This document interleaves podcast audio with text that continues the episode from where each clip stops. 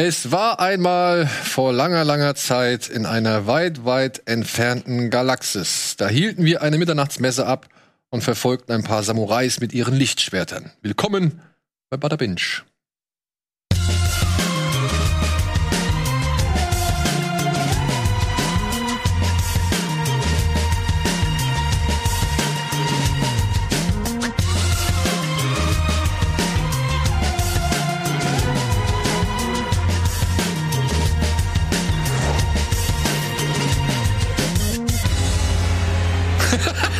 Da seid ihr. Da seid ihr. Hallo und herzlich willkommen zu einer neuen Ausgabe Bada Binge. Heute am Bildschirm mal wieder zu Gast, aber ich glaube zum ersten Mal innerhalb dieser Show Marco Risch. Ja.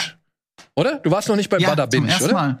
Cool. Ja, und dabei gucke ich das seit Jahren. Dankeschön. Das finde ich gut. Schön, dass du da bist, ey. Ja, und du bist natürlich aus äh, einem ganz bestimmten Grund hier, denn heute geht es um Star Wars und mit wem kann man sich vortrefflicher, ja, zum Thema Star Wars auseinandersetzen als mit Marco. Und mit wem kann man schöner betteln als mit Marco zum Thema Star Wars, ne? Lass uns bitte nicht über Episode 8 reden heute, ja? nein, nein, nein, nein, nein. Episode, ich glaube Episode Talk, 8. Eddie, ich und Star Wars 8. Auf den warte Aber ich meine, Episode 8 sind, glaube ich, Marco und ich auf einer gleichen Wellenlänge, wenn ich ja, das. wir schon.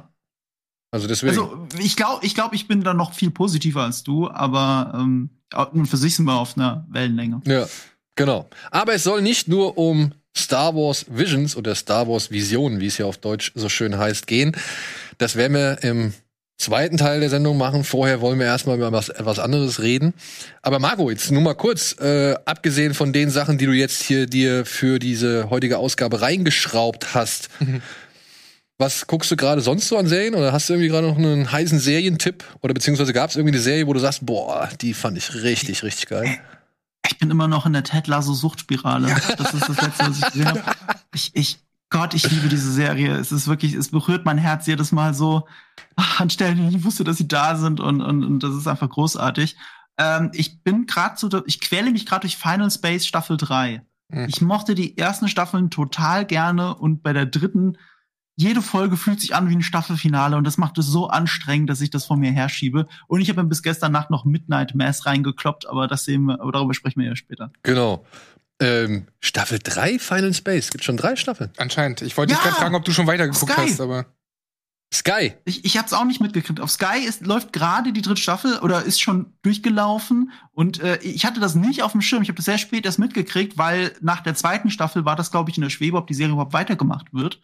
Und äh, auf einmal ist da eine dritte Staffel und ich war total überrascht Hm. und bin aber bis jetzt sehr enttäuscht, leider. Okay. Ja, mich hat es ja leider nach der ersten Staffel verloren. Same.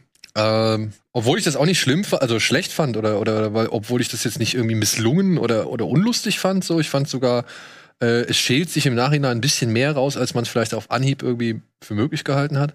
Aber es war dann doch ein bisschen zu wenig. Irgendwie, also für meinen Geschmack. Ich finde die zweite Staffel fast besser sogar. Okay, ja, jetzt, Ähm, ne, es geht, es es ja noch mehr diesen Spagat zwischen Star Trek und Star Wars. Ich sag mal so, wenn man Futurama mag und gerne davon mehr hätte, dann ist Final Space zumindest eine gute Alternative. okay. Es gibt einfach viel zu viel. Wie lang oder wie viele Folgen gibt's jetzt von oder sind jetzt von Ted Lasso raus? Zehn bei der zweiten Staffel. Zehn und es gibt insgesamt zwölf, ne? Ja. Okay, zwei ich habe ich hab nämlich nach der fünften erstmal aufgehört, um mir wieder ein paar Folgen anzusammeln. Das Schlimme ist ja, wenn du eine Folge gesehen hast, willst du ja eigentlich schon direkt im Anschluss die nächste sehen, weil es ist so, wie du schon gesagt hast, es macht ja auch so viel Lust, sich in diesem, in diesem, in diesem Wohlfühlgefühl zu baden oder zu suhlen Mhm. oder halt einfach mit diesen Leuten irgendwie das zu erleben, was sie so erleben. Mhm. Und wenn dann keine neue Folge vorhanden ist, ist das schon Ärgerlich. ärgerlich beziehungsweise ja traurig. Also ich war froh, dass ich nachdem ich die erste Staffel beendet habe und so wirklich durchgerusht bin, weil ich halt immer, weil ich halt wirklich viel gucken wollte und und richtig begeistert davon war, dass dann schon die ersten der zweiten da waren. Ich hätte das glaube ich nicht ausgehalten. Ey, wir brauchen mehr lockere Serien wie Ted Lasso, die dann auch so herzlich sind und die man so äh, zwischendurch gucken kann und die irgendwie dich zum Grinsen bringen. Ich finde, davon gibt's zu wenig. Gibt's davon zu wenig? Meiner Meinung nach schon. Also ich suche ja immer danach. Nennt doch ein paar äh, lockere, leichte Serien, die dich zum Grinsen, aber auch zum Nachdenken bringen. Marco, glaubst du davon gibt's zu Hm. wenig? Ich glaube, Star Wars Visions geht ein bisschen in die Richtung, ehrlich gesagt. Dadurch, dass es so unbekümmert losgelöst vom großen Star Wars-Kanon ist, ist das sehr erheiternde Sache und es gibt ein paar Folgen, die ein bisschen zum Nachdenken anregen. Ähm, es gibt definitiv zu wenig wie Ted Lasso, aber es gibt auch, ich meine, gibt es überhaupt so etwas wie Ted Lasso? Das ist ja, die schaffen es ja, eine große Dramaserie zu sein, ohne dass jemand die, ohne dass die ganze Zeit jemand sterben muss.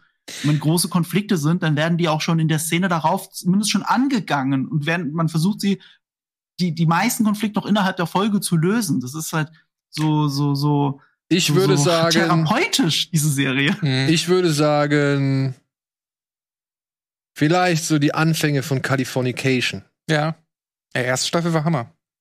Ja, weil da gab es auch ernste Themen, aber du hast es irgendwie immer noch, du hast, musstest schon immer irgendwie lachen und warst irgendwie amüsiert, in was für eine, weiß nicht, was, in was für ein Fettnäpfchen oder in was für eine blöde Situation er jetzt schon wieder gestolpert ist und so. Und wie er dann aber auch irgendwie dann trotzdem, obwohl ihm alles scheißegal ist, immer wieder erkennt, dass es doch ein paar Sachen gibt, die ihm wichtig sind. So, ich fand das Ja, für ein paar Staffeln ganz gelungen. Schon, aber da hast du jetzt halt eine Staffel genannt, die, weiß nicht, zwölf Jahre alt ist oder so. Ja, das ist okay, ja. ich Scheiße, habe es ja. neulich noch mal probiert, Californication zu gucken. Und, äh, ich habe auch ein großes Herz für die Serie bis zur vierten Staffel. Also Ja. mit der vierten Staffel hat's das perfekte Serienende und es ärgert mich, dass sie das einfach weitergemacht haben. Ja, Es war perfekt. Ja. Und äh, auch gegen Ende hin genug Drama. Aber die erste Staffel ist teilweise echt schlecht gealtert. Also diese Ficky-Ficky-Geschichten, das war mir dann doch ein bisschen zu dürf. Ich mag halt, ich mag halt die mehr von dem Autor mit der Schreibblockade. Das liebe ich.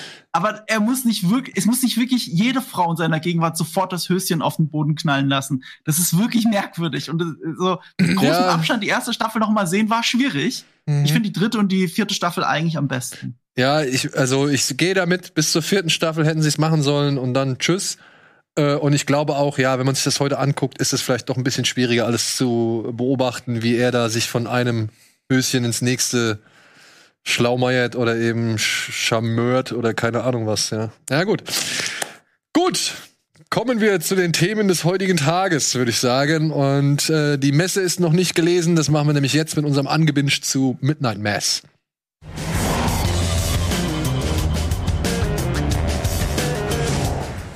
Der durch Spuk in Hill House und Spuk in Bly Manor bekannte Serienschöpfer Mike Flanagan meldet sich mit seiner neuen Mystery-Horror-Serie Midnight Mass zurück.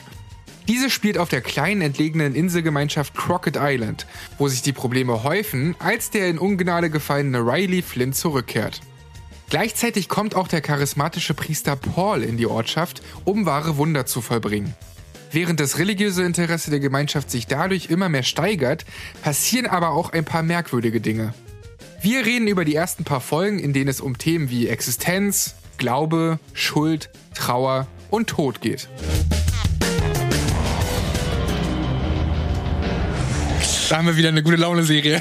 Ja, aber ich glaube, Stephen King-Fans könnten aus dieser Serie gut gelaunt rausgehen. Zumindest äh, während dieser Serie zeitweise eine gute Laune haben. Denn ähm, ich finde, die Serie, und es spricht ja nun mal auch für die Historie des Mannes, äh, greift viele Sachen auf, die auch ein Stephen King in seinen Romanen verarbeitet, beziehungsweise in seinen Romanen genauso erzählen würde, wie es hier der Fall ist. Also ich, mich hat das schon auf Anhieb sehr an Stephen King erinnert. Wir haben Jetzt kommt natürlich die, Entschuldigung, jetzt nur eine Sache, jetzt kommt natürlich dieser blöde Tweet, den er da irgendwie abgelassen hat dazu. Er hat den ja gefeiert, äh, die Serie feiert er ja als etwas das Unheimlichste, was er dieses Jahr irgendwie mitgesehen hat oder so. Mhm. Oder seit langem gesehen hat. Aber Stephen King und seine Filmkenntnis ist halt auch wieder eine Geschichte, über die man mehrere Bücher schreiben könnte. Ja, Marco, also wir haben ja zwei Folgen gesehen, Daniel und ich. Marco, äh, findest du auch, dass das das Unheimlichste ist, was du seit langem gesehen hast? Du hast die ganze Nee, Serie gesehen. Ja, also ich habe nicht gewusst, dass es angebinged ist. Ich habe es durchgebinged. Also auch eher aus dem. Pflichtbewusstsein, weil so toll die Serie ist, die ist wirklich toll, aber ähm, du hast halt siebenmal eine Stunde und äh, es fühlt sich an wie zwei Stunden jede Folge, weil weil dieses wirklich zieht. Darüber müssen wir dann gleich sprechen. Ähm, ich finde überhaupt nicht, dass sie wirklich gruselig ist. Sie ist eher eine Mystery-Serie in meinen Mhm. Augen. Also damit aber auch sehr Stephen King-mäßig. Also man kann es gut mit Stephen King vergleichen. Das sind für mich nicht die großen Horrorschocker gewesen. Die, die wirklichen Momente, wo ich so erschrocken bin, kannst du bei den sieben Folgen an einer Hand abzählen. Also öfter als fünfmal ist es wahrscheinlich nicht passiert. Aber die Stimmung ist wunderbar unheimlich. Und äh, ihr seid wahrscheinlich auch nicht so weit, aber das so gegen Ende der fünften Folge, irgendwie sowas, ich will es ja nicht spoilern, aber es ist, gibt eine Szene, ihr werdet wissen, wovon ich rede, wenn ihr sie seht. Das ist so ein krasses, geiles Ende. dass ich wirklich sagen muss, dafür hat sich die ganze Serie gelohnt. Also auch wenn ich mich teilweise durchgequält habe, es lohnt sich, diese eine letzte Szene zu sehen, diese einen Folge. Und ihr wisst, was ich meine, wenn ihr es gesehen habt. Also ich werde mir die äh, noch weiter anschauen, denn ich bin schon Fan von Mike Flanagan. Mhm. Ich mochte Hill House, Bleimänner habe ich nicht gesehen, aber da wurde mir auch schon von Anfang an gesagt, das ist mehr so ein Drama Ja. und mehr irgendwie Charakterstudie als wirklich Mystery oder Horror. Deswegen habe ich gedacht, okay, dann ist das jetzt nicht so mein Ding. Aber ich mag die Filme von, von Mike Flanagan schon ganz gerne, eben für dieses Slow ja, Pacing, was er da betreibt und, und weil er halt auch nicht immer unbedingt so auf Jumpscares setzt oder halt, weil er halt versucht, auch mal Jumpscares oder eben die klassischen Gru Grusel- oder, oder Schauermechanismen immer mal wieder, sag ich mal, mit neuen Regieeinfällen versucht zu erzählen oder zu, zu präsentieren. Und das gefällt mir eigentlich an seinen Werken ganz gut. Ich mag auch so diesen kleinen, die kleinen Easter Eggs, die er da irgendwie verstreut hat. Unter anderem, es gibt einen Roman, der heißt Midnight Mass, aber in seinem Film Hush geht's um eine Autorin, gespielt hier von der Dame, die hier schwanger ist, Erin, das ist seine Ehefrau, also die Ehefrau von Mike Flanagan. Die hat einen Roman geschrieben, der heißt Midnight Mass. Und das wird halt oft irgendwie anhand eines Buches oder anhand des Buches selbst wird es irgendwie gesagt, Erfolgsroman oder Bestsellerroman Midnight Mass von der Autorin aus Hush. Und in Gerald's Game, der ebenfalls von Mike Flanagan ist, ähm, glaube ich, wird das Buch, nimmt, nimmt sie das Buch, glaube ich, mal irgendwann, Midnight Mass, und schmeißt es nach irgendjemanden. Also, äh, ich mag diese kleinen, diese kleinen Verweise. Und dann sieht man am Anfang den Vater von diesem, wie heißt der, Riley? Mhm. Der liest unter anderem Stephen Kings Revival. Und da geht's, glaube ich, auch um einen Pfarrer und um einen Trinker, der zurückkommt in seine Heimatstadt, wenn ich das richtig in Erinnerung habe. Also es passt so alles irgendwie. Mhm. Und ja, ich musste an, an, ich musste an einige, einige Stephen King-Elemente denken. Unter anderem gibt's eine ziemlich religiös, ja, ich würde schon fast sagen, fanatische Frau. Die hat mich an Der Nebel erinnert. Äh, hier, die Lady in the Room, also die äh, in dem, in The Mist halt auch immer so, äh, ja, schwer die Bibel nach vorne getragen hat. Und auch so die Stimmung, die Marco beschrieben hat, die hat mich dann teilweise auch schon sehr an, ja, Brenn muss Salem zum Beispiel erinnert. Aber ich frage mich, ob halt wirklich jede Folge da eine Stunde lang sein muss. Und ich habe gar nichts gegen Slowburner, also auch bei Filmen oder so, generell nichts dagegen. Ich liebe Ghost Story, der wahnsinnig langsam erzählt ist, zum Beispiel. Ähm, ich war hier nach zwei Folgen äh, eigentlich der Meinung, ich muss das nicht weitergucken. Mit dem, was Marco jetzt gesagt hat, lohnt sich das dann vielleicht doch noch. Aber ich glaube schon, dass man das komprimierter verpacken kann, ohne die Atmosphäre irgendwie zu schmälern. Weil eine geile Atmosphäre kannst du trotzdem aufbauen. Und eine zweite Ebene, die jetzt aber auch sehr persönlich vielleicht ist, mir ist es dann auch zu viel von dem, was ich schon zuhauf gelesen, gesehen oder auch gespielt habe. Und zwar dieses ganze religiöse äh, Gefasel. Das ist dann irgendwie in der Anzahl und in der Fülle, wie es ausgearbeitet wird, ein bisschen too much. Das hat mich ein bisschen abgeschreckt und für mich war das eher nichts nach den ersten beiden Folgen, aber ich vielleicht gebe ich dem noch mal eine Chance. Ja, du, ach. Also mit dem Wissen, wie es weitergeht, kann ich dazu ja direkt was sagen. Ähm, also, also ich mag Religionskritik grundsätzlich und manchmal fragt man sich bei der Serie, auf welcher Seite sie eigentlich ist. Soll das jetzt religionskritisch sein oder soll Mhm. das Religion abfeiern? Ich, ich glaube, sie bedient sich halt dessen, was ich an Religion manchmal so spannend finde, die Symbolik, die Musik auch, selbst die Kirchenmusik wird, wird in späteren Folgen eine immer größere Rolle spielen. Und das bauen sie eigentlich so geil ein, weil es gleichzeitig religionskritisch ist, und zwar extrem kritisch, gerade was Bigotterie angeht. Ähm, sowohl, also, äh, nee, ich will nichts verraten. Aber vieles kann man sich denken, und du hast recht, das hat man dann schon irgendwie gesehen. Ähm, Häufig. er, das so. Problem ist, er übertreibt. Er, er, es, gibt, es gibt eine Stelle gegen Ende, da, da, da, da ist im Hintergrund Ki- Kirchenmusik, äh, ich glaube Klavier oder Orgel. Und äh, super perfekt, die Szene geht zu Ende und hier würden die meisten Serien oder Filme einfach enden. Und dann kommt noch mal eine Montage, diesmal singen dann alle und es ist wieder Kirchenmusik und es wird wieder komplett durchgenudelt, die Musik. Er übertreibt immer so ein bisschen. Er hat in, in sehr vielen Folgen unfassbar tolle Monologe. Und, und du siehst auch, warum dann Schauspieler wie Petro Pascal die Serie auf Twitter so abfeiern, weil das ist eine, das, das ist schon fast bühnenmäßig, was du da siehst. Eine sehr langsame Kameraeinstellung, wenig Schnitt gegen Schnitt. Es wird einfach mal die Kamera draufgelassen auf den Schauspieler, sie fährt einfach nur langsam auf den Schauspieler drauf, während er einen riesigen Monolog hält. Das ist, das ist Schauspielerei par excellence. Was das angeht, ist die Serie toll besetzt. Und dann ist das Problem, dass eine Szene später schon wieder ein Monolog ist. Und dann die Szene drauf, auch nochmal einer. Du hast jede Folge, hast du drei Stück. Mhm. Du könntest mindestens ein oder zwei Monologe streichen. Die sind zwar alle toll geschrieben, nur für sich, aber du bräuchtest sie nicht in diesem, in einem sieben, in einer sieben Stunden Erzählung brauchst du sie nicht. Jede Folge hätte zehn oder 20 Minuten kürzer sein müssen. Dann wäre die Serie sehr viel genießbarer. Und das macht sie leider ein bisschen anstrengend. Aber für die einzelnen Szenen, für, für bestimmte Monologe lohnt es sich halt tatsächlich dann doch, alles zu gucken. Aber da muss ich auch schon noch mal kurz einhaken. Das wäre für mich auch so ein bisschen vielleicht ein kleiner Kritikpunkt, weil es dann doch eine Spur zu offensichtlich ist. Ich fand schon in der zweiten Folge gab es, glaube ich, diesen einen Monolog zwischen oder diesen Dialog zwischen dem Pfarrer und dem Riley.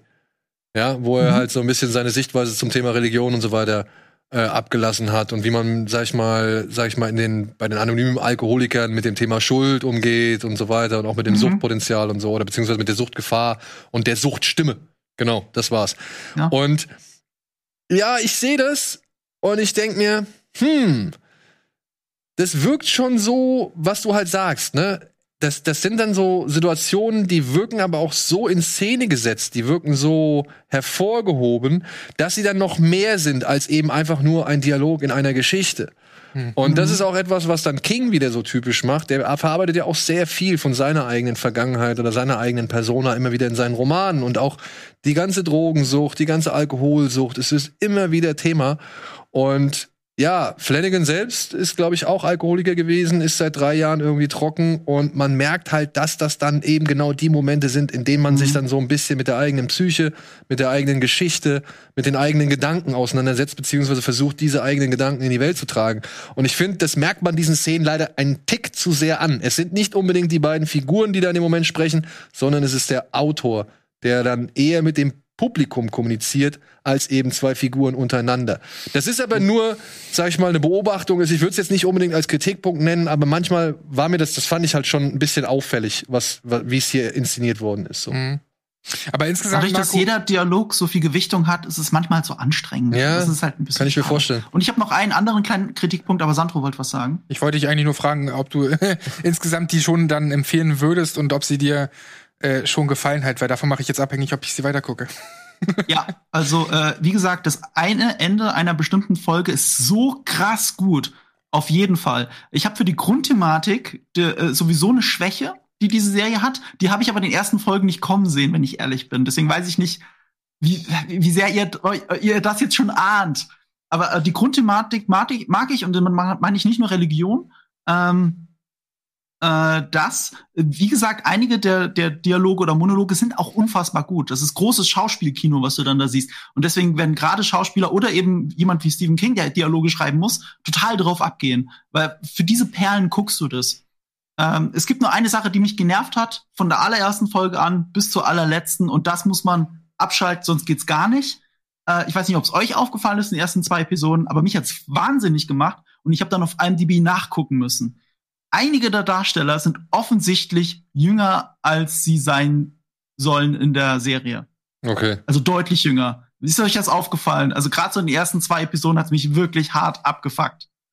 Aber ich meine, die sind deutlich jünger, als sie sein sollen. Woher wissen wir denn, wie alt sie sein sollen? Naja, also guck mal, du, du guckst die Hauptfigur an, okay? Ja, ja. Nur mal die Hauptfigur. So, wie alt würdest du ihn schätzen, jetzt ohne nachgucken zu müssen? Ungefähr. Ja, gute Frage. Keine Ahnung, was ist der? 38? Mitte 30 hätte ich so geschätzt, ja. Äh, äh, Also ja, Ende. 30 rum, ne? Anf Anfang, Anfang, Mitte 30, so. So ist er auch der Darsteller. Wie alt sind seine Eltern? Ja, gut, Paul Thomas, ne, hier, das ist ja Elliot, ne?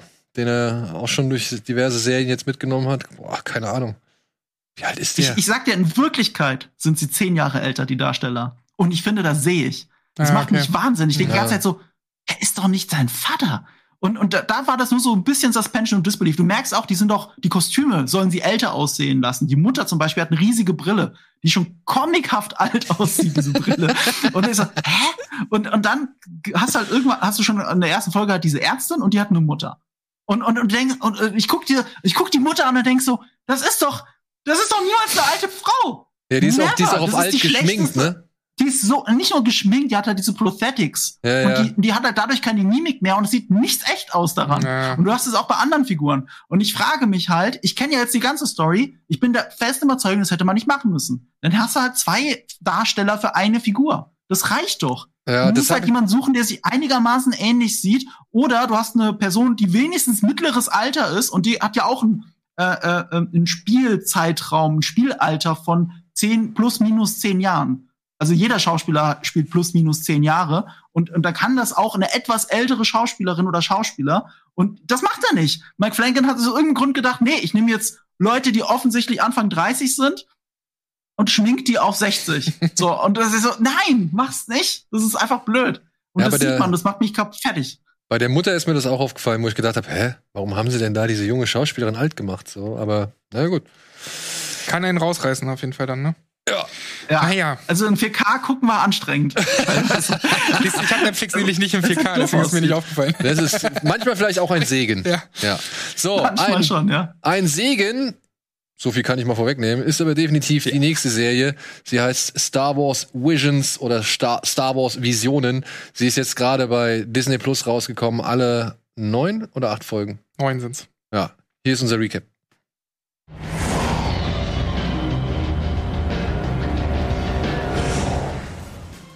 Star Wars Visions ist eine animierte Anthologieserie, in der renommierte Anime-Studios sich in der weit, weit entfernten Galaxis mal so richtig schön austoben dürfen.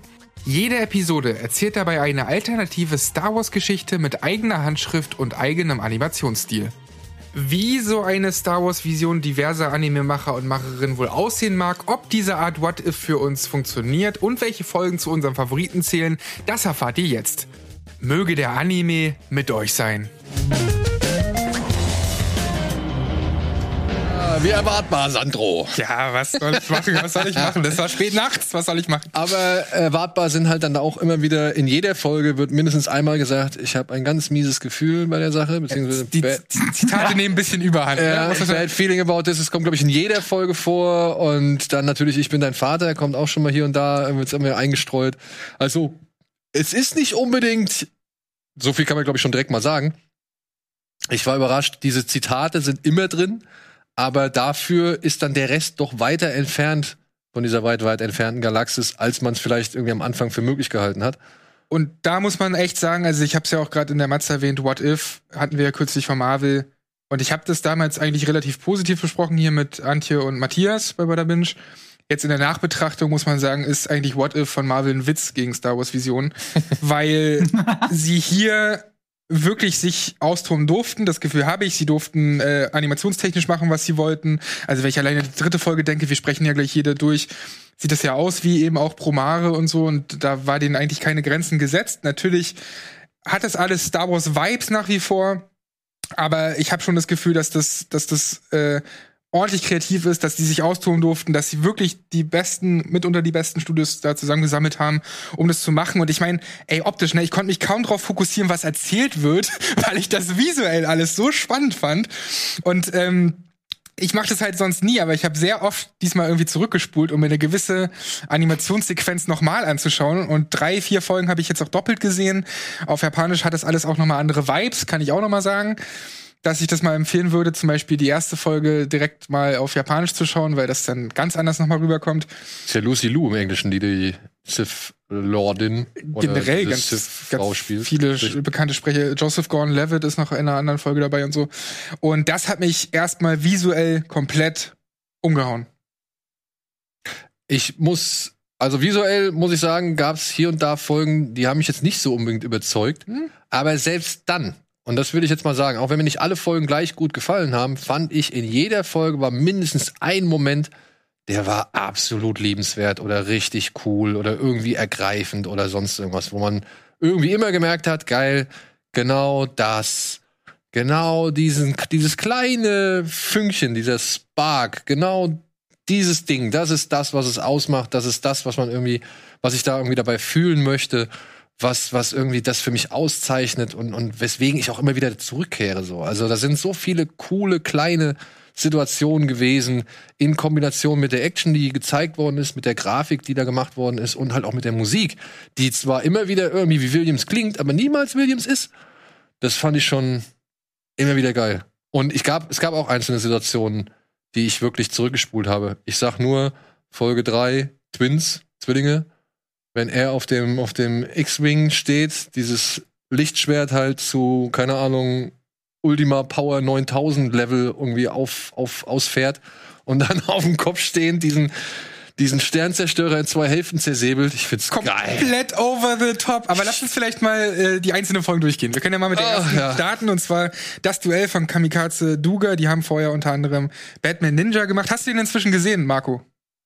Nee, Ninja habe ich noch nicht gesehen, aber ich will ich jetzt erst recht sehen, weil ähm, The, The Duel ist halt die visuell ansprechendste Folge für mich. Ist auch meine Lieblingsfolge. Jo. Äh, es, es gibt eine andere Folge, die kommt da eigentlich schon sehr nah ran. Ich muss so ein bisschen, aber ich finde die halt alle so geil. Also es gibt es gibt ein paar, die finde ich weniger geil, aber genau wie äh, Daniel gesagt hat, die haben halt Momente und die erinnern uns alle daran, warum wir Star Wars geil finden. Und, und alle haben so diese Berechtigung, Star Wars zu sein. Und The Duel ist, sticht noch mal mehr heraus, weil es weil es so schön dieses, dieser Kreis schließt sich. Äh, Hidden Fortress hat sich eben George Lucas als Vorbild genommen für Star Wars. Und jetzt kommen wir wieder bei Akira Kurosawa an, bei einer Folge, die halt so sehr danach schreit. Und selbst, obwohl alles schwarz-weiß ist und, und eigentlich so bekannt, nur halt, dass es halt geil animiert aussieht, die, das, diese Lichtspielereien tragen hier halt tatsächlich zur Geschichte bei. Und sieht nicht nur so Sin City-mäßig aus, sondern die Farbe der Lichtschwerter spielt eine Rolle. Und dadurch wird es wieder zu einer einzigartigen Star Wars-Geschichte.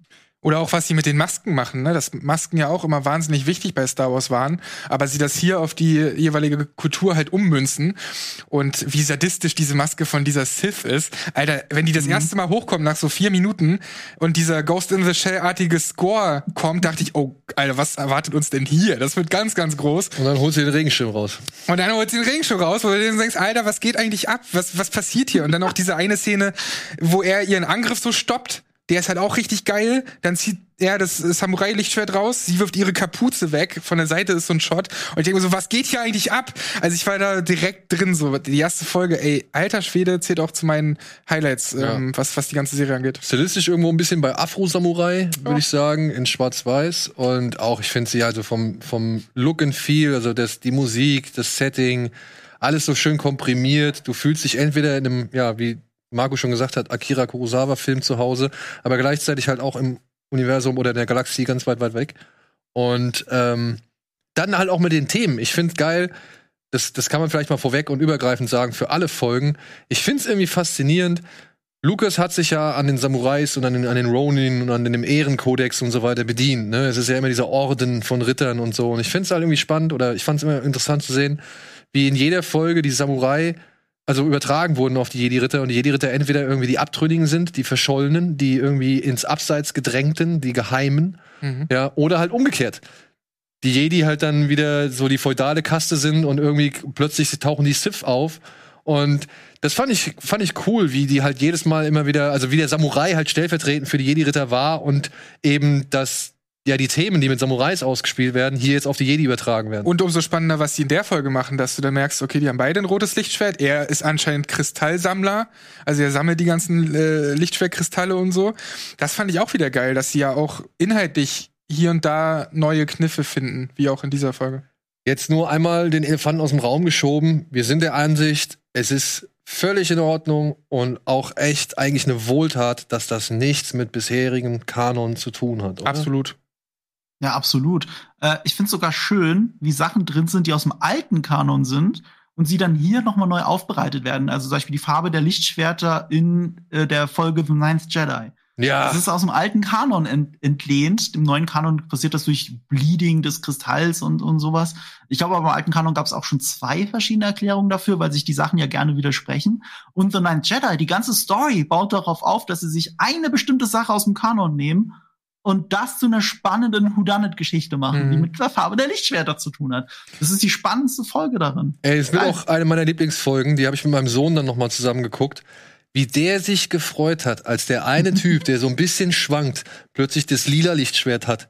Ja. Ja, wie der sich gefreut hat, hat gesagt, oh cool, der hat ein lila Lichtschwert, geil. Und ah, ey, also Ninth Jedi, okay, wir sind jetzt ein bisschen gesprungen, aber Wir können aber auch die als nächstes einfach besprechen. äh, ist für mich neben The Duel eine der stärksten Folgen mit meine zwei, also von meinen Favoriten, von meinen Top 3 Favoriten auf jeden Fall, oder unter meinen Top 3 Favoriten, fand ich super. Und auch wie cool da die Idee des Lichtschwerts irgendwie noch mal neu Weitergedacht wurde. oder weitergedacht wird eigentlich, Ja. aber auch mit dem Background, den Marco gerade irgendwie meinte. Und ich fand die auch visuell cool. So, das war, da war ja Production IG dahinter, die damals Ghost in the Shell unter anderem gemacht haben, natürlich. Sowohl Filme als auch äh, die Serie, die da später kam, oder Psychopaths. Und äh, ich fand es ganz interessant, jetzt bei den Making-of kann ich euch allen empfehlen. Die haben ja so Featurettes noch rausgehauen zu den einzelnen Folgen.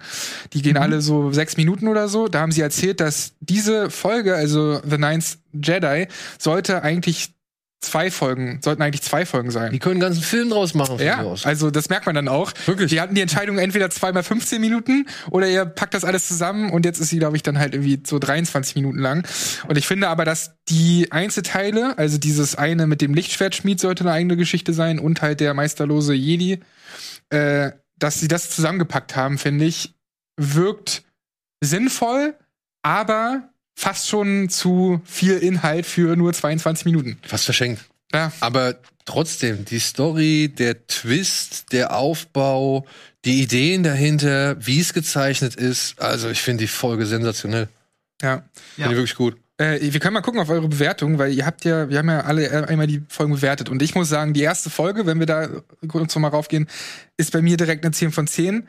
Bei Schröck eine 8 von 10, bei Marco 9 von 10, wo ich euch frage, was ist eigentlich los mit euch? Weil, wa- wa- was, was wollt ihr noch, was wollt ihr noch haben, wenn das nicht eine 10 von 10 ist? Marco, okay, bei dir habe ich gehört, du gibst beim ersten Mal sehen nie eine 10 von 10, verstehe ich, aber 8 von 10, was ist los, Daniel? Was ist deine größte Kritik daran? Was, also, wenn da steht, die toben sich aus. Das sind Anime-Studios, die jetzt Star Wars machen dürfen, so wie sie sich das vorstellen. Und dann kriegst du das. Wo ist denn dann noch Luft nach oben?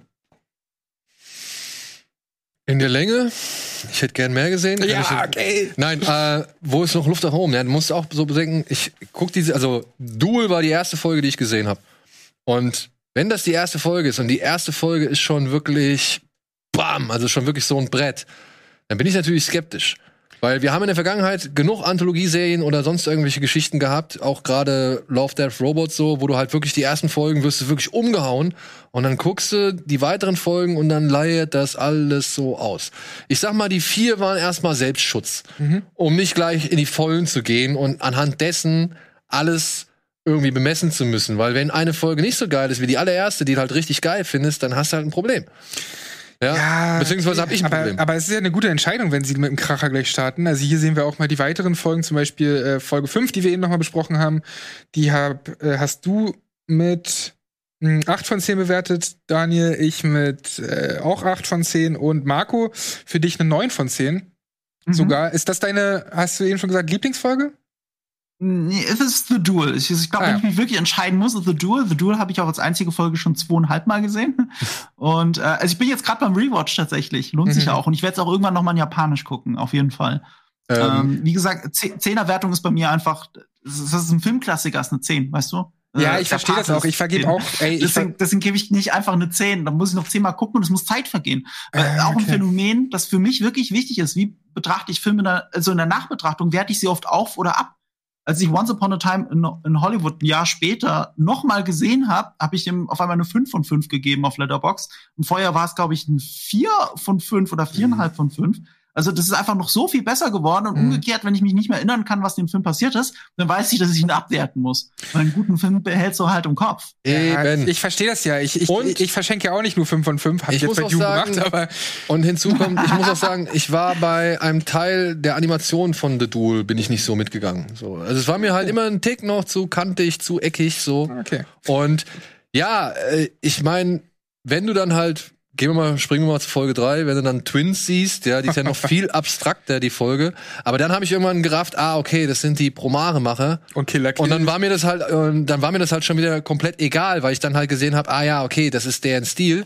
Und spätestens ab dem Moment, ich wiederhole es gern nochmal, wo er auf dem Kopf stehend, auf diesem X-Wing steht und damit einen, mit seinem Lichtschwert einen Sternzerstörer in zwei Hälften zersäbelt, da war ich hin und weg. Ey, und das da- fand ich super. Und da muss man halt auch sagen, ich habe jetzt Kritik gelesen in, auf Twitter und so zu der Folge, dass ja da so wenig Sinn ergibt und dass es gar nicht logisch wäre. Wollt ihr die Logik bei Star Wars hinterfragen? Was ist los mit euch so? Wenn da gesagt wird, okay, ein Anime-Studio darf sich da austoben, dann muss ich sagen, hat diese Folge aus dem äh, na nicht, ja, nicht Genre, aber aus dem Medium Anime alles rausgeholt, weil da alles so over the top ist, wie wir es von eben sowas wie Promare kennen, wie wir es auch von Dragon Ja, Ball kennen und so weiter. Ich kann aber verstehen, wenn man das nicht mag. Wie gesagt, es ist ja zum einen schon sehr, also die mit einer der abstraktesten Folgen, neben der vielleicht hier Astro Boy Folge, sage ich jetzt mal.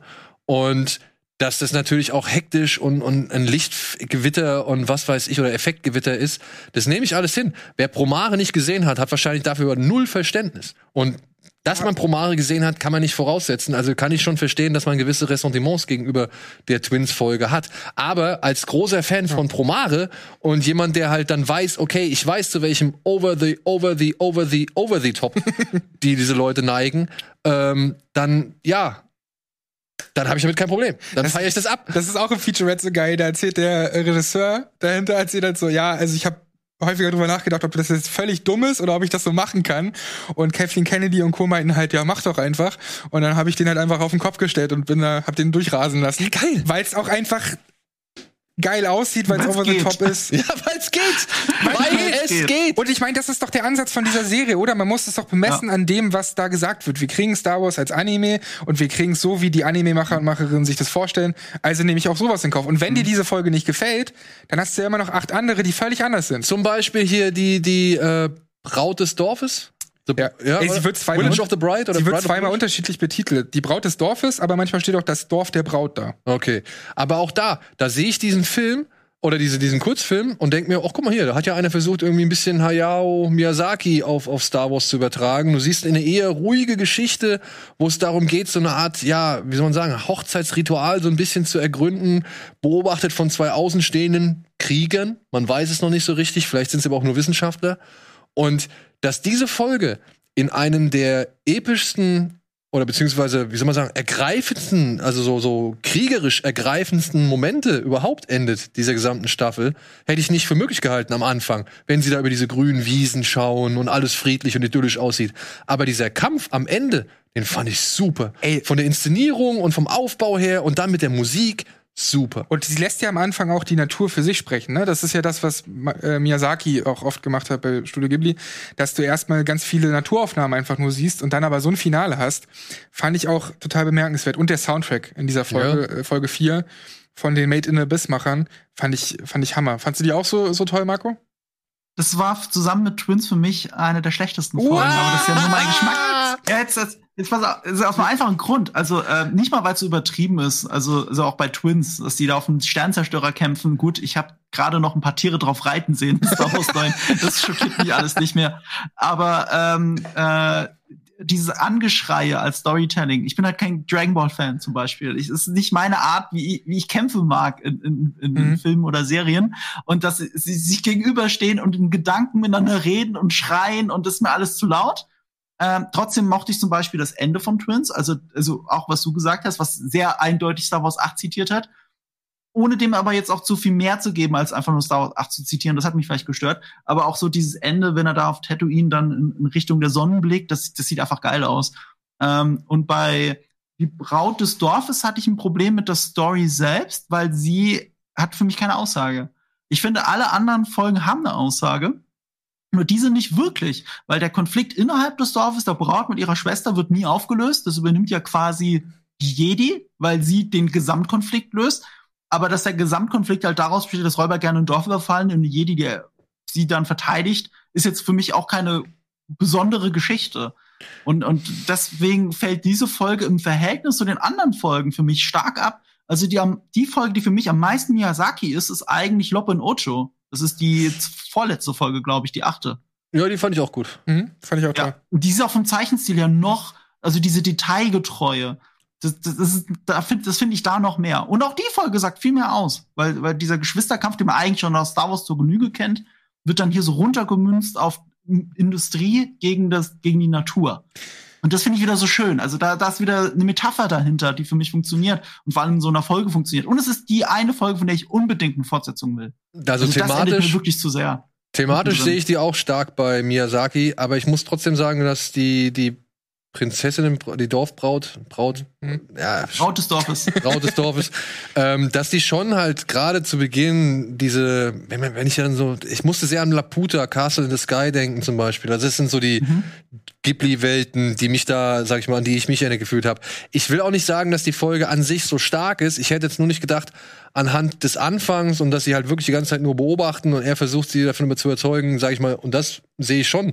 Sie ist ja jemand, die halt, sag ich mal, glaube ich, sich der ganzen Sache abgeschworen hat und sich da rausgezogen hat und dass sie jetzt halt wieder Position bezieht. Ich glaube, das war sein Auftrag. Mhm. Und ich glaube, das war der Auftrag, in, also innerhalb dieser Serie zu zeigen, okay, dass es auch Leute gibt, die halt zweifeln, die halt irgendwie gar keinen Sinn mehr in irgendwas sehen, beziehungsweise sich nicht zu irgendwas zugehörig fühlen müssen, dass die auch mal irgendwann ihren, ihren, ja, da ist schon wieder der Schmetterling. Den werdet ihr in der nächsten Folge auch nochmal sehen. ähm, ja, das, also dass man halt die Position bezieht und dass selbst jemand, der äh, sich aus allem raushalten wollte, und das hatten wir auch in Star Wars 8 zum Beispiel, ähm, ja, dann doch noch mal zurückbesinnt. Und da ging es mir auch nicht unbedingt um die, um die Themen, die da erzählt werden, sondern mir ging es um den Aufbau und, und äh, die Inszenierung an sich. Also wie diese Geschichte, das geht, da gebe ich dir recht, das wurde sehr einfach aufgelöst, der Konflikt mit der Schwester. Aber der stand auch für mich nicht im Mittelpunkt. Und ich finde, man muss sich eh damit abfinden, dass man dort so reingeschmissen wird und dass das natürlich innerhalb von 20 Minuten schwer ist, so eine Geschichte komplett abzurunden oder so. Man will eigentlich bei fast allen mehr haben und bei The Duel zum Beispiel wird es auch fortgesetzt innerhalb von so einem äh, Ronan, ähm, was war das nochmal? Roman. Roman, glaube ich, genau. Roman wird Ja. irgendwie fortgesetzt. Von daher, man will eigentlich von allem so ein bisschen mehr haben und ich bin hier völlig, äh, ach guck mal, jetzt. Ich finde das aber auch eine der, ich finde das auch gar keine Schwäche bei dieser Serie. Ich finde das eine ganz, ganz, okay, großartig. Äh, ich finde das eine ganz ist. große Sorry. Stärke von Star Wars Visions, dass die halt in so kurzer Zeit so viel erzählen können. Ja. ja, Also die einzige Folge, wo es wirklich so sprunghaft ist, also unnötig sprunghaft, ist für mich die Astro Boy Folge Toby Ja. oder TOB1. Das ist sprunghafter als bei den anderen. Und du hast ja mit What If verglichen. What If nimmt sich eine halbe Stunde, um etwas zu erzählen, was du im anderen Film schon mal gesehen hast. Hast die ist eine andere.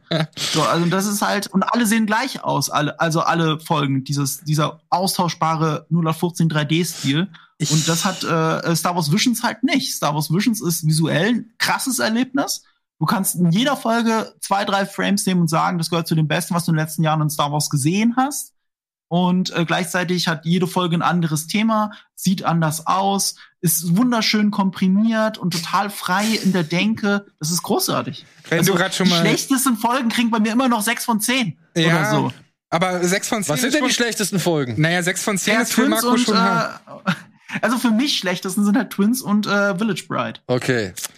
Was sind denn dann, äh, wir müssen auch langsam, Ja, komm, pass auf. Also, weil du gerade Ja. schon Toby One erwähnt hast, äh, oder To Be One. konnte ich nicht so viel mit anfangen. Die sechste Folge verstehe ich auch total. Die ist ja eigentlich mehr oder weniger wie Astro Boy oder eine typische Pinocchio-Geschichte. Aber was mir so gefallen hat an der, an der äh, Story, und hier sehen wir auch, Marco, was hast du da gegeben? Sechs von zehn, genau. Mhm. Da bin ich auch bei dir, bei sechs von zehn. Ähm, was mir eigentlich gefallen hat, ist das, was auch Rebels oder Clone Wars schön hervorhebt, und zwar diese kindliche Begeisterung. Letztendlich ist er natürlich irgendwie ein Roboter, der äh, wie Luke irgendwie große Träume hat und so. Hätte man auch noch mehr rausholen können. Ich hätte mir auch mehr gewünscht, dass man Szenen hat, wo man mehr so Roboter-Einzelteile sieht oder so. Und eine kleine Kritik vielleicht an die ganze Serie auch diesbezüglich. Ich hätte mir gewünscht, dass nicht alle Protagonisten und Protagonistinnen äh, vermenschlicht sind, sondern dass wir auch vielleicht mal Aliens? irgend- Aliens, irgendjemand, der gar nicht sprechen kann, Tiere, dass wir irgendwie sowas, sowas wie Droids damals, dass wir sowas mal folgen. Und das haben wir hier kaum. Ja, Oder doch, gar bei Tatooine Rhapsody, dessen Ende ich mir gleich dreimal angeguckt habe, weil ich konnte diesen Song auf Deutsch nicht glauben. Den, bla bla bla bla bla. Wie fandet Aber- ihr die denn? Also, das ist ja die Folge, Ah, die, die nett. zweite, die einzige übrigens, wo mit Boba Fett und Django, nee, nicht Django, äh, Boba Fett und Jabba, ja, zwei bekannte Figuren auftauchen. Ich fand cool, dass äh, hier, wie heißt der, Tamor, nee, wie heißt der? Timur Timora Morrison. Morrison, dass er sich selbst gesprochen hat. Ja. Äh, Fand ich cool. Auch im Deutschen haben sie dann seine Synchronstimme genommen, die ihn dann gesprochen hat. Äh, ey, das war eine nette, kleine, süße, knuddelige Folge. Was soll ich dazu sagen? Aber ich kann sie nicht wirklich ernst nehmen und den Song erst recht nicht so. Ja. Also, aber ich, ich finde es auch cool. Das darf da gerne sein. Sie beschreiben es halt als Rockoper. Die wollten halt eine Rockoper machen, meinetwegen. Für mich ist es die schwächste Folge, aber Aber man muss trotzdem sagen, ich fand den Zusammenhalt unter die, in dieser Band rührend, weil sie gesagt haben, wir gehen jetzt hier in den sicheren Tod, um unseren Kumpel wenigstens noch einmal einen richtig schönen Auftritt zu verpassen von einem richtig großen Publikum. Und das finde ich aller Ehren wert. Deswegen habe ich no hard feelings against Tatooine Rhapsody. Also Für mich ist es die Ted Lasso-Folge von denen. Das ist die Wholesome-Folge, die dir ein gutes Gefühl, verschafft. Das ist eine meiner Lieblingsfolgen tatsächlich. Ja? Da trennt sich halt unser Geschmack. Also ich, ich finde es halt, ich halt so schön zu sehen und ich habe es jetzt auf Englisch gesehen, da ist der Song okay. Du merkst, dass der Text blöd ist, aber es klingt als Song in Ordnung und ich wette, in Japanisch wird es einem gar nicht auffallen. ähm, aber ich, ich finde sie schön, ich finde sie schön. Aber, aber auch der, in der Folge muss ein Lichtschwert vorkommen. Das wäre so mein Kritikpunkt an der ganzen Serie. Sie haben es halt nicht geschafft, eine einzige Folge, also nur eine einzige Folge wenigstens drin zu haben, wo es nicht um Macht und Lichtschwerter geht. Also gut, bei Tatooine Rhapsody geht es nicht wirklich um die Macht, aber selbst da ist ein Lichtschwert drin, weil ohne geht's anscheinend nicht. Aber Star Wars funktioniert ja auch ohne Lichtschwerter. Das haben wir ja in den letzten Jahren oft genug gesehen. Und ich hätte mir so ein, zwei, drei Folgen mehr gewünscht, die uns mal eine andere Ecke aus Star Wars zeigen, die nicht mit Jedi und Sith zu, zu tun hat. Ja. Ich find's aber geil. Nee. Tacheles. Top 3. Ich ich will nur ganz kurz sagen, es ist geil, und darauf kommen wir auf die Top 3, dass wir so komplett unterschiedliche Favoriten haben. So, weil meine Top 3 wäre, muss, muss ich jetzt auch 3, 2, 1 sagen? Ja, okay. 3 wäre die äh, Braut des, des äh, Dorfes. Auf Platz 2 ist für mich The Duel. Und auf Platz 1, weil ich auch diesen Stil und so so liebe, ist halt die äh, The Twins. Ja? Ja. Duel, Twins und ich glaube Ninth Jedi. Also das sind meine drei Favoriten. Ich glaube, ich habe keinen höher. Ninth Jedi auf 1 oder? Ja, ich, ich, ich weiß noch nicht, ob äh, Duel oder Ninth Jedi auf 1 ist. Ich habe beiden ein Herz gegeben. Ich würde sagen, sie teilen sich Platz 1 und Ach, dann krass. kommt Twins auf Platz 3. Und Marco, deine, deine Top 3. Äh, Nummer drei äh, ist ta- tatsächlich Tatooine Rhapsody. Ähm, Teil zwei, äh, Nummer zwei ist The Ninth Jedi, die spannendste Folge und die einfach visuell krasseste Folge ist für mich The Duel, deswegen gewinnt jetzt mal Visualität bei mir. Mhm. Und auf vier hätte ich gerne Akakiri noch gesetzt, weil ich das Ende fantastisch finde. Das Ende ist super, aber den, der Weg dahin, den, der hat mir, der hat Ja. mir, der hat, der hat es mir leider vermadig gemacht. So, ja, den fand ich ein Ja. bisschen schade. Ich weiß auch, dass der auf äh, Hidden Fortress anspielt, vor allem diese beiden ne, R2D2 Mhm. äh, C3PO-Klons oder beziehungsweise die Real-Life R2D2 C3PO. Aber ich muss sagen, das äh, kam mir zu schwach rüber, weil es auch dann zu sehr auf diesen Jedi mit Hut da irgendwie gemünzt wurde und aber auch da, ne, wenn sie die Schwerter ziehen und so, ah, Gänsehaut. Ich muss sagen, das kribbelt dann auch trotzdem. Soundeffekte, ne, was die da teilweise anders machen und wie sie eben mit dem Score von Jordan Williams arbeiten, also den ein bisschen Ja. abwandeln, das ist Wahnsinn. Guckt euch auf jeden Fall die Making-ofs an. Und ich da- würde sagen, Spezialpreis für Lob und Ocho, oder? ja. Äh, das ist eine super Charming-Folge, die auf jeden Fall den Fortsetzungspreis gewinnen sollte. Die braucht eine Fortsetzung. Also äh, viele Folgen können, hätten eine verdient, aber die braucht eine. Weil die hat ja wirklich, die kommt zu keiner Konklusion, die hört mittendrin auf, wie eine Anime-Folge. Ja. Deswegen, liebe Star Wars Visions macht Macher, macht gern weiter. also Absolut. Ja, wirklich. Ich kann auch, ich kann es auch nicht hören, wenn Leute sagen, das hat irgendwie nichts mit Star Wars zu tun, bla bla bla. Man kann es dir nicht recht machen, ne? Wenn, wenn man es wie Episode 7 macht, ist es zu nah dran. Wenn man äh, einen eigenen Weg geht, wie Ryan Johnson bei 8 oder jetzt hier Star Wars Visions, dann ist es auch falsch. Star Wars ist zu groß, um alle zufrieden zu machen. Aber ich glaube schon, dass man immer eine Folge finden wird in diesen neuen Folgen, die man gut findet. Jeder für sich seine eigene so.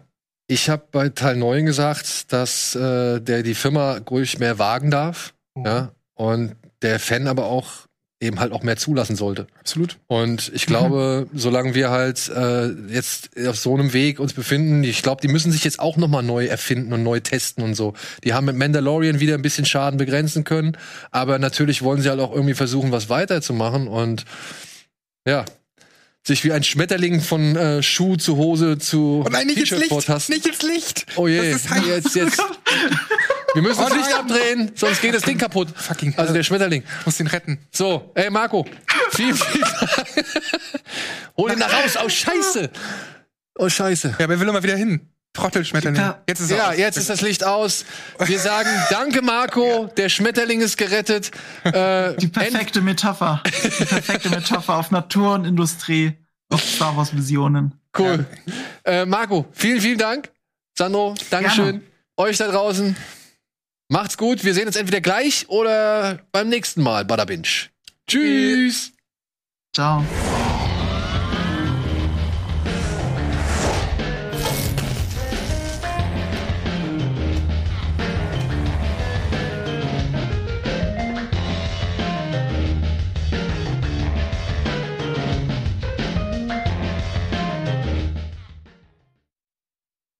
Diese Sendung kannst du als Video schauen und als Podcast hören. Mehr dazu unter rbtv.to slash badabinch.